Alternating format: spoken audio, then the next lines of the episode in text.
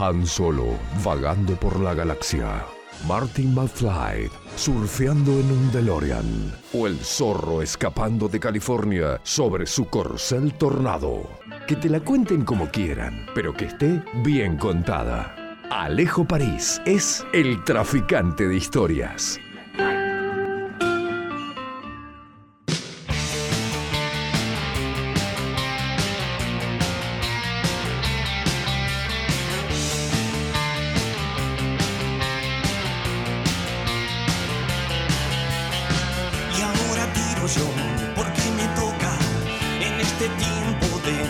Plumaje blanco. Un mudo con tu voz y un ciego como yo, vencedores vencidos. Te has fugado, me hago humo de la alarma. Qué pedazo de canción ha elegido en el día de la fecha. Ahora sí, estoy con un, un, un enriede de cables y controles acá. ¿Cómo le va París? Bienvenido, buen jueves. Hola Pato, ¿cómo andás? Por acá todo bien, no tanto como vos, ¿eh? porque te venía escuchando. Qué cantidad de kiosquitos, amigo, ¿eh? Porque, ¿cómo? ¿Qué, pero que es una falta de respeto? ¿Cómo que cantidad de kiosquitos? Y nosotros sabemos cómo, cómo se mueve la cuestión. Bueno, lo venía escuchando, veo que anda bien, ¿eh? Por lo menos la panza llena le va a quedar. No, la panza llena seguro, seguro. Y si usted me está invitando, se lo voy a decir, gracias a los amigos de Sello Gourmet. Eso segurísimo. que tiren una, que tiren un plato tiren- para acá también. Que tienen un hueso que cruce el río, ¿no? Bueno, ¿cómo andamos? ¿Bien? Bien, bien, bien. eh, contento, contento. Entenderás por qué hace una semana que, que vengo contento y no se, no, no se me va. La alegría, de hecho, eh, creo que si en- en, Santa Fe todavía haces un poco, pero un poco de, de- de silencio todavía se puede escuchar. eh, en alguna otra parte, mirá. Bueno, en alguna parte de Santa Fe todavía se escucha, pero eh, bien, bien, contento, contento, tratando de acomodarme, ¿no? A la vida, a la vida habitual, porque la vida sigue, ¿no? No es todo, no es todo fútbol. Seguro, seguro. Eh, Menos Me imagino, me imagino, me imagino la alegría. Me acordé de usted, me acordé de, de- de varios amigos que tengo, eh, no, no solamente del otro lado, ¿no? Porque aquí también hay muchos hinchas de Colón, eh, mucho más hinchas de Colón que de Unión de este lado. Y si uno analiza por ahí, qué sé yo, comparando, son otras las distancias por ahí eh, en cuanto a país, ¿no? Pero en Inglaterra, por ejemplo, la, la distancia de, de- que separa a Paraná y a Santa Fe eh, termina siendo una distancia nula en cuanto a, los hinchas, a los, a los fanáticos de los equipos que, eh, a pesar de, de no ser la misma ciudad, hay, hay cuadros que incorporan gente de, de zonas aledañas, ¿no? En este caso, eh, ocasionalmente está Patronato jugando la primera división, Patronato de Paraná, desde hace un tiempo, pero bueno, eh, es algo de este último tiempo. Eh, entonces, Colón ha sabido instalarse en el corazón de muchos paranaenses también. Así que felicitaciones por eso y me acordé de usted, por supuesto. De- déjame igual, me parece hacer una salvedad, porque tengo familia entre Riana, mucha, repartida por las diferentes localidades de Entre Ríos, y en Entre Ríos hay mucho hincha de Independiente y de Racing. ¿Puede ser? Hay, hay hinchas de Independiente de- y de Racing. eh, O sea, yo la- digo, no sé si es algo La de- filial de Racing de aquí tuvo Sí. mucho movimiento en el último tiempo. Claro, bueno, Eh, el no- fin no- de no pasado sabría de- no.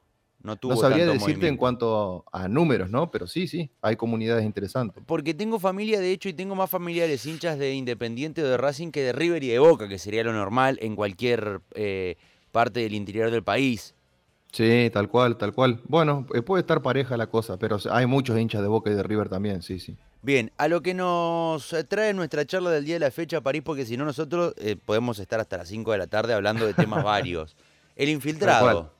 Sí, sí, sí, totalmente, totalmente. Hay que dejarlo para, para la birra en el momento que nos podamos juntar. Por favor. Eh, a ver, vos hablabas de la canción que estaba sonando, Vencedores Vencidos, de Patricio Rey y sus redonditos de ricota, Correcto. que párrafo aparte eh, empieza a ceder el mito y a aparecer el hombre, ¿no? A- con el Indio Solari ahora a través de Instagram diciendo esto de, de- de qué significaba Fruli y, y se enteró de eso, ¿no? No, sé que debería decir que sí, pero no, no me enteré. ¿Qué pasó? Bueno, no, no, eh, bueno, también un comentario para la audiencia, ¿no? Eh, que quizás alguien se pueda haber enterado de esto. Eh, Solari estuvo develando el misterio de qué significa eso, que tantas, vio que tantas hipótesis se tejen detrás de las canciones de Los Fluli, Redondos. Y, y bueno, en realidad la referencia era una cuestión casi absurda, que era el sonido que dejaba los besos de una amiga en el cuello, ¿no? O algo por el estilo. Eh, pero lo que estábamos escuchando ahora es un tema de la vieja escuela, ¿no? Vencedores vencidos Sí, sí. que, que justamente tiene esa, eh, esa- ese fragmento de la letra eh, que vos dejaste en la introducción, que referencia al tema del cual vamos a hablar hoy, cuando dice mm, ensayo general para la farsa actual, teatro antidisturbios, ¿no? Bueno, porque vamos a hablar de un farsante, de un impostor, de un camaleón en el episodio de hoy del traficante de historias, que en realidad vamos a hablar de una historia puntual, pero que en algún punto referencia a otra gran historia de las que podemos llegar a hablar aquí en otra oportunidad, Pato. A ver, de, de vuelta. Vamos a hablar de una historia que referencia a otra gran historia. Sí, Bueno, sí, sí. vamos despacio, porque usted, usted sabe que yo me enriedo, me río muy fácil. No, tranquilo, tranquilo. La, la historia de hoy eh, es re- referente a Frank Abagnale Jr., quien durante aproximadamente 5 o 6 años, en la década del 60, cuando era un adolescente, se terminó convirtiendo en un falsificador de cheques e impostor con búsqueda y pedido de captura a nivel internacional. Imagínese un joven de 15, 16 años buscado por el FBI. eh, estaba entregando cheques voladores. El joven William Abagnale, Frank William Abagnale Jr., Pará, pero- porque su padre se llamaba igual. ¿Qué edad me decís que tiene? Que tenía, va. Y tenía 16 años cuando arrancó esta vida alocada. Acá está Eh, el juego, ¿no? De, de pensar qué hacíamos nosotros a los 16 años. sí, estábamos. Yo creo que estaba jugando todavía con, con algún Power Ranger, algo por el estilo, ¿no? A mí si me dabas un billete, un, un cheque, un dólar o, o un austral que cuando yo tenía 16, 16 años no existía más, no se utilizaba más, para mí era básicamente lo mismo. Este muchacho ya los cambiaba, los daba vueltas, se los encajaba a gente más grande. Bueno, un, brillo, Totalmente. un dotado. Totalmente. A- aparte, eh, en ese tiempo de 5 o 6 años, el hombre fue eh, piloto de Pan American Airways, que justamente era la aerolínea que trabajamos la semana pasada, de la cual conversamos la semana pasada. Ah, mire cómo empieza a tejer sus hilos usted solo. Sí, sí, sí, se alinearon los planetas ahí y quedó todo dentro del mismo universo. Em, pero pasó de ser un piloto que nunca se, en una sola oportunidad se subió un avión, pero el tipo facturaba como si lo hiciera por meses, ¿no? Como si lo viniera haciendo durante meses.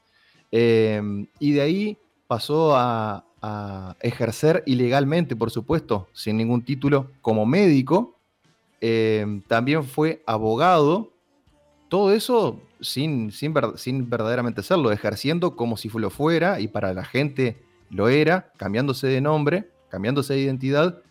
Insisto, un joven que en ese momento tenía entre 16 y 20, 21, 22 años.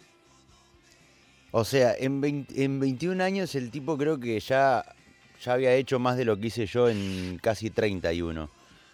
Y No, casi que literalmente, Pato, porque eh, en ese lapso de 5 o 6 años, él vivió la vida de 4, 5, 6 identidades, ¿no? Para, ubicámelo mm, físicamente, porque ya lo ubicamos más o menos temporalmente. Ahora ubicámelo físicamente a este muchacho. Ajá. Bueno, eh, él nació en, en el barrio Bronx, en Estados Unidos, el 27 de abril de 1948. Eh, empezó todo este periplo ya entrada la década del 60, en el amanecer de la década del 60, en su adolescencia. Y bueno, a partir de, esta característica de impostar, ¿no? de falsificar cheques, etcétera, etcétera, y fundamentalmente a partir de eh, ejercer una identidad falsa como un piloto a bordo de Pan American Airlines, bueno, terminó dando vueltas por diferentes partes de, de Estados Unidos, hasta ahí de Estados Unidos. Después Ah. se trasladó a Francia, Ah, sigue. Y ahí- Bien, a ver. y ahí, y pero ahí es donde lo, donde lo terminan capturando. O sea, a, a ver si entiendo. El tipo, además de ser un brillante impostor, eh, ¿cómo carajo aprendió a, a manejar un avión? Digo, porque el tipo se convirtió en piloto sin ser un piloto. Él, él no, era, no era el piloto, sino eh, comisario a bordo. Ah, ¿sí? bueno, claro, ahí va. Eh, no tenía, no tenía que, que conducir el avión, sino era el, el trabajo de, que hace, digamos, el comisario a bordo, que tiene que ver con el control, con, con registros, ¿no es cierto? Claro, porque digo, eh, a- así, así mismo, como comisario de a bordo, te llega a agarrar una emergencia arriba, tenés que saber cómo actuar. Yo lo primero que hago es calzarme el, cinturón y suerte el- el resto. Si no soy Igual- comisario a bordo y no sé cómo actuar, nos vimos. Igualmente, igualmente eh, como, como te explicaba antes, la cualidad que tuvo en este caso, él solamente se tuvo que subir al avión, a un avión, una vez en todo ese periplo en el cual él estuvo mintiendo esa identidad. ¿Por qué? Porque en realidad lo que hacía era él, ¿por qué eh, utilizaba esa identidad? ¿Por qué se hacía pasar por eh, piloto, por comisario a bordo? Porque se hizo pasar por las dos cosas, ¿no? Em, ¿Por qué hizo eso? Porque lo- su finalidad era cambiar un cheque. Y entonces eh, ese cheque solamente se lo podían cambiar, eh, no se lo miraban o, él tenía la, manera de falsificarlo a partir de, ser piloto de avión. Había intentado cambiarlo de mil formas, se había escapado de la casa porque eh, había sido eh, víctima, si se quiere, entre comillas, ¿no? de, la separación de sus padres, eh, con un impacto, eso tuvo un impacto fuerte en su adolescencia, y el shock, la manera de él de llevarlo adelante fue escaparse de su casa. Cuando se escapa, trata de sobrevivir. En, esa, en ese fragor de la supervivencia, él tenía unos cheques que se los había sacado su padre, que en realidad el padre había querido sacar los cheques para él mismo. Lo que pasa es que no se la daban porque él también fue alguien que intentó evadir al fisco de Estados Unidos y entonces lo tenían remil vigilado. Ah, bueno, te- te- tenía escuela, digamos, ¿eh? podemos decir que tenía una escuelita allá en la casa. Por supuesto, por supuesto que él empieza a imitar a su padre. Esto está muy bien retratado en una película que en realidad es una adaptación fílmica del libro escrito por el propio Frank Abagnale Jr. Eh, la película y el libro son homónimos. Se llama Atrápame si puedes. Eh, le mereció un Oscar a el actor, no, no a, a Leonardo DiCaprio, que fue quien interpretó a Frank Abagnale, sino a quien era el inspector del FBI encargado de su captura. El personaje lo interpretó el actor Tom Hanks. Bueno, sabemos que la academia le negó el Oscar a Leonardo DiCaprio en más de una oportunidad. Muchas Esta veces. es, sí, sí, sí, muchas veces. Hasta En este último tiempo, no me acuerdo si fue con The Reverend, el Renacido. Que Con el Renacido la ganó por primera vez. Bueno, eh, fabuloso el papel que interpreta Leonardo DiCaprio. Él comenta que se entrevistó efectivamente con Frank Abagnale em, y en esa entrevista él pudo, bueno, imitar los gestos, eh, todo lo que tiene que ver con el trabajo de composición de un actor, ¿no es cierto? brillante. Eh, en, una, en una cita textual dice, él tenía un aire de autoridad eh, que es por lo que pudo salir de todas las situaciones. Era como el gran actor, pero su escenario era el mundo real, así lo define DiCaprio. Y la película lo retrata así, en, un momento, la, él era como un inconsciente, ¿no? Como todo adolescente, ¿no? Era como un juego lo que él estaba haciendo, nada más que en el mundo real. Y bueno, tan inconsciente era que en un momento el FBI ya lo había empezado a perseguir. No me acuerdo en qué localidad de Estados Unidos estaba trascendiendo esto, no me acuerdo si era Atlanta, la verdad en este momento no, no tengo el dato preciso del lugar. La cuestión es que llegan los inspectores del FBI al hotel a donde tenían la pista que se estaba hospedando a, digamos, chequear justamente eh, si era efectivamente ese el lugar. El conserje del hotel le dice que sí y le dice, em, ustedes eh, traten de no molestar a, a mis huéspedes. Y claro, los inspectores, los inspectores del FBI, que eran tres en ese momento, abren los ojos como el dos de oro, como diciendo, me está jodiendo que está acá este, todavía. Terrible malandra.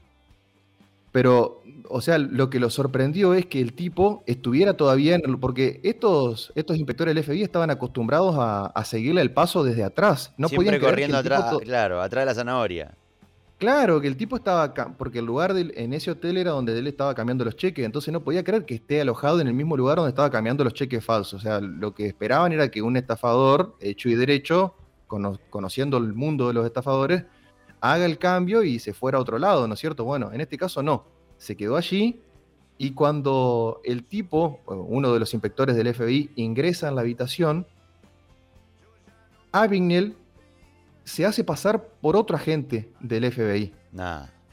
Le hace creer que había llegado tarde a la escena del crimen, digamos. ¿Y qué no lo que se- conocían? ¿No, no le conocían el rostro al tipo? No, no tenían registro eh, de físico, digamos, Ah, de él. No sabían ni quién era, no tenían ni el nombre.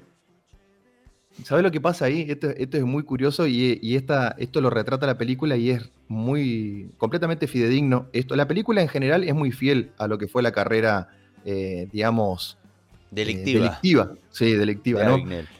Pero en esta parte es excelente, porque, claro, cuando el tipo llega, cuando el investigador, cuando el, in- el inspector del FBI llega y, y Abagnale le hace creer que había llegado tarde y que él era justamente que el propio Abagnale era un, un inspector del FBI que había llegado antes, eh, está toda la, la- la maquinaria con la que él falsificaba los cheques, estaba ahí arriba de la mesa, o sea, con total impunidad. Por eso te digo, era completamente inconsciente, ¿no? La inconsciencia de un, de un Jugaba con eso. ¿no? Que tal vez el tipo también jugaba con eso, con mentir siempre un poco más.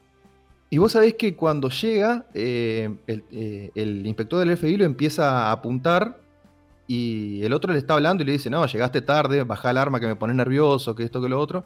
En un determinado momento, eh, como parece que lo empieza a comprar, pero el inspector del FBI tiene un atisbo de lucidez y le dice, permítame su identificación. ¿Y sabés lo que hace Abignel? Le da una billetera y le empieza a hablar y el tipo nunca abre la billetera, nunca termina abriendo la billetera. El otro le empieza a hablar y empieza a fabricar su, su escape, ¿no? Su salida.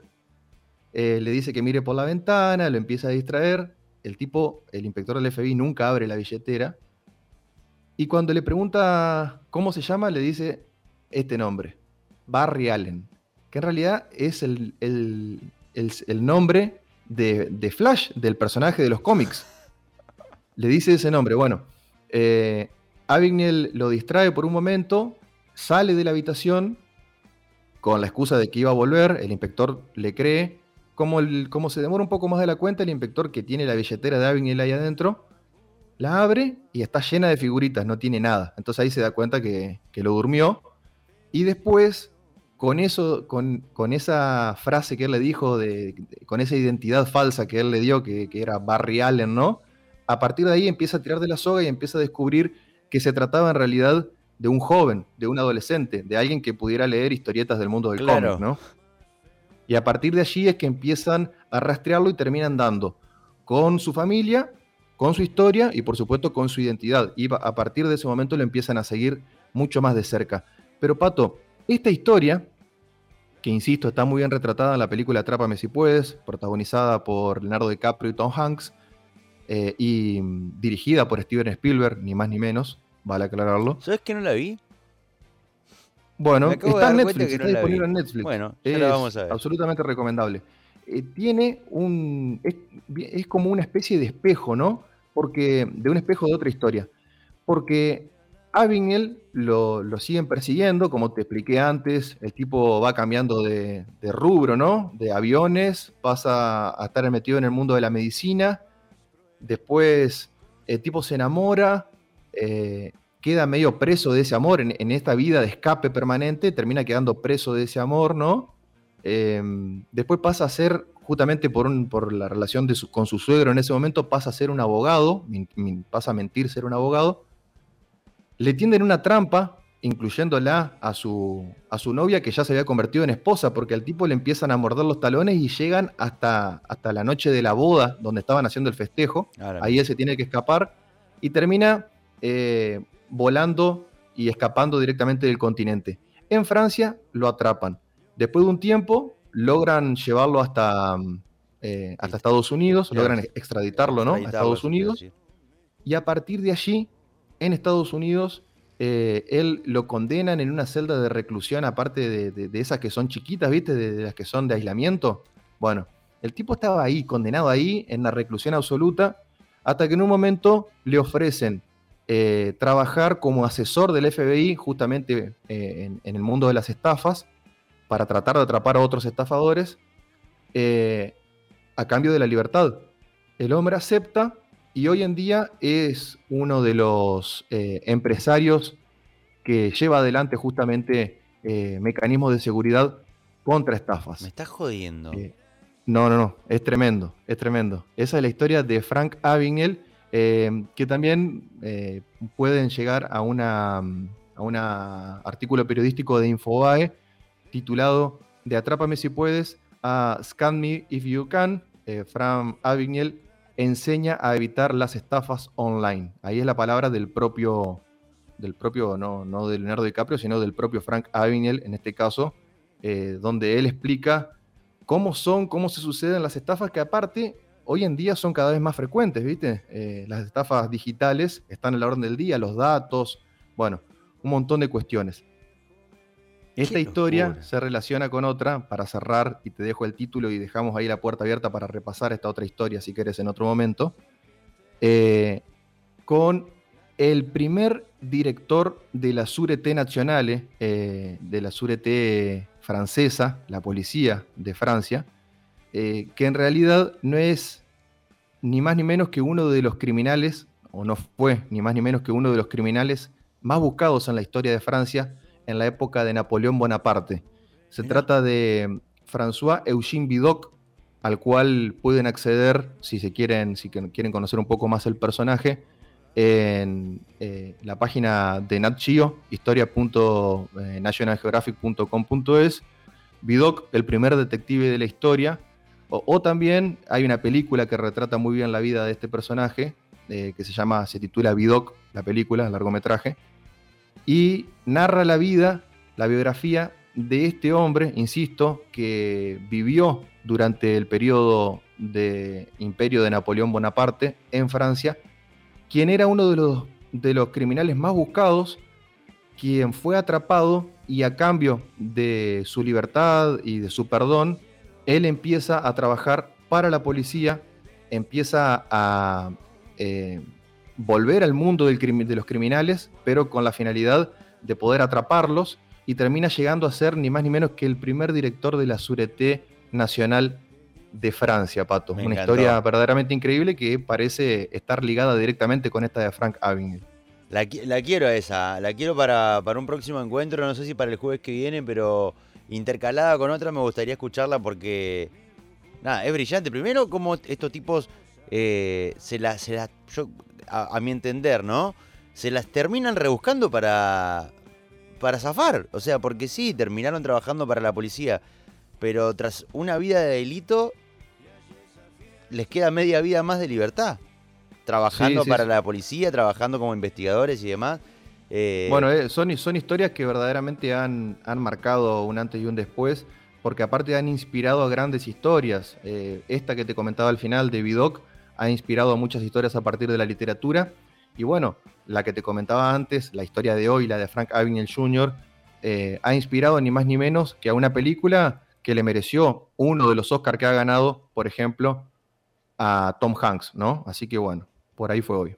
Amigo, excelente la historia del día de la fecha. La vamos a tratar de colgar esta tarde en Spotify para que todo el mundo la pueda disfrutar y no tengan que estar dependiendo del horario en el que salimos aquí al aire. Te dejo un abrazo grande y nos encontramos el jueves que viene con una nueva historia. Dale, amigo, un abrazo grande, que lo pasen bien.